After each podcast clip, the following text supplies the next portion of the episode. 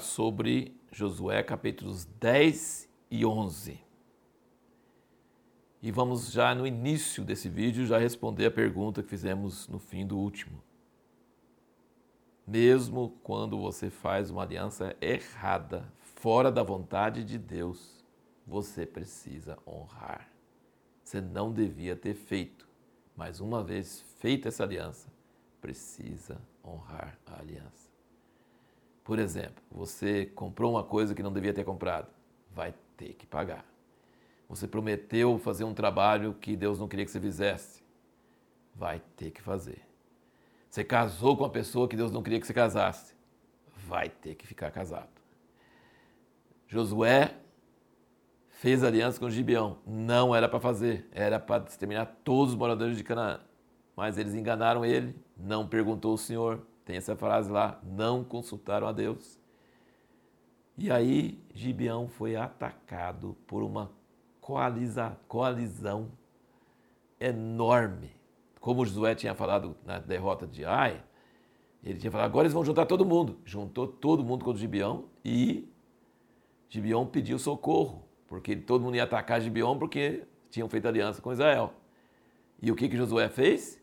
Foi defender o povo com quem ele não devia ter feito aliança. Muitos séculos depois, você vai ver que Saul foi castigado porque ele atacou os gibeonitas.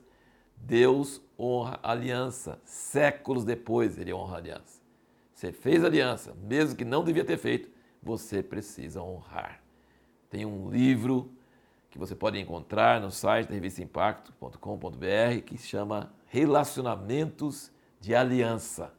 É um livro escrito pelo meu amigo Asher, que fala sobre esse princípio. Alianças são sérios, sérias. Deus leva a sério todas as alianças. E aí Josué vai contra essa coalizão. Não é uma cidadezinha igual Ai, não. Agora é vários reis poderosos mas Deus está com Israel. E Deus e Josué juntos vão derrotar essa coalizão e defender Gibeon. Que coisa tremenda ver Deus e o homem junto. Aqui diz que Deus pôs eles em desordem. E Josué fez a parte humana. Tem a parte divina que Deus confunde o inimigo. Mas tem a parte humana. Josué marchou a noite toda e pegou eles de surpresa. Eles nunca imaginaram que Josué ia viajar a noite toda e chegar lá de manhã e já pegar eles. E aí Deus estava dando a vitória muito grande. Josué, nós já vimos no, capítulo, no, no, no vídeo anterior como Josué é fraco e como ele na derrota de Ai, falou assim, ah, a gente não devia ter passado o Jordão. Ele falou umas coisas que bem típicas de nós mesmos, quando nós estamos desanimados.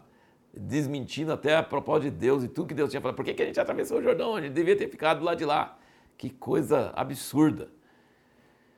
Mas Josué, tá, por outro lado, ele era um homem de Deus. Olha, tem que tirar o chapéu, viu? Que outro homem na Bíblia teve coragem de mandar o sol parar e a lua parar, só para ele poder terminar o serviço e matar todos os inimigos e exterminar os inimigos de Deus? Ele não perguntou para Deus se Deus queria, Deus não mandou ele fazer isso, ele mandou: sol para e lua para, e pararam. Normalmente Josué obedece a Deus. Nesse caso, Deus obedeceu Josué. Não é maravilhoso entender isso? Deus e o homem trabalhando alinhados. Né? Deus não mandou Josué fazer isso, mas ele deu liberdade para Josué lutar suas batalhas. E quando Josué falou, Deus cumpriu.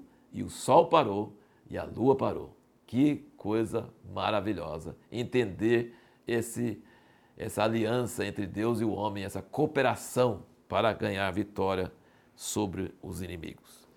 E Josué podia ter todos os defeitos, gente, mas você pode observar quantas vezes fala que ele levantava de madrugada. Josué não era devagar, não, ele era rápido. E nunca você vê ele desobedecendo a Deus. Ele errou por não perguntar para Deus, em alguns casos, mas ele sempre obedeceu a Deus. Ele obedeceu às ordens que Moisés deixou e ele obedecia às ordens que Deus dava para ele. Ele era obediente. Você pode ver quantas vezes esse livro de Josué fala que ele fez de acordo com o que Deus mandou Moisés fazer, ele fazia. Ele cumpriu o que Deus tinha mandado para Moisés. Finalizando, gente, ele fala aqui que Deus endureceu o coração dos cananeus e nenhum deles fez paz com Israel, só os Gibeon. Todos os outros, apesar de derrotas seguidas, grandes, massivas, a tendência seria eles tentar fazer paz rapidinho, porque esse inimigo é invencível. Não, eles ficaram igual faraó. Vamos lutar, vamos lutar, vamos lutar. Deus endureceu o coração deles porque queria que fossem eliminados, exterminados, tirados da terra. Ninguém fez paz. Deus endureceu o coração deles igual fez com faraó. E, gente, nós precisamos entender que o assunto de gigante e a terra prometida é um tema que vem desde Gênesis, né? Quando antes do dilúvio surgiu aqueles gigantes e então, e quando os espias voltaram, eles falaram assim: "Não, tem gigantes na terra, não dá para a gente ir lá, porque gigante é muito grande, a gente é gafanhoto aos olhos deles". E aqui diz, né, no fim da nossa leitura de hoje, fala que Josué venceu os gigantes. Que coisa maravilhosa. Mas ele não venceu todos não, tá? e deixou alguns para Davi vencer muitos anos depois, na terra dos filisteus. E a pergunta que nós vamos procurar responder no próximo vídeo é o seguinte: o que que Caleb e Josué fizeram para ficar vivos e os outros espias morreram? Quando diz que eles perseveraram em seguir ao Senhor. O que significa essa expressão? Perseverar em seguir ao Senhor. O que isso pode nos ensinar? E uma outra pergunta. Então nós vamos ter duas perguntas para responder no próximo vídeo. Outra pergunta: o que, que você faz quando Deus te chama de velho?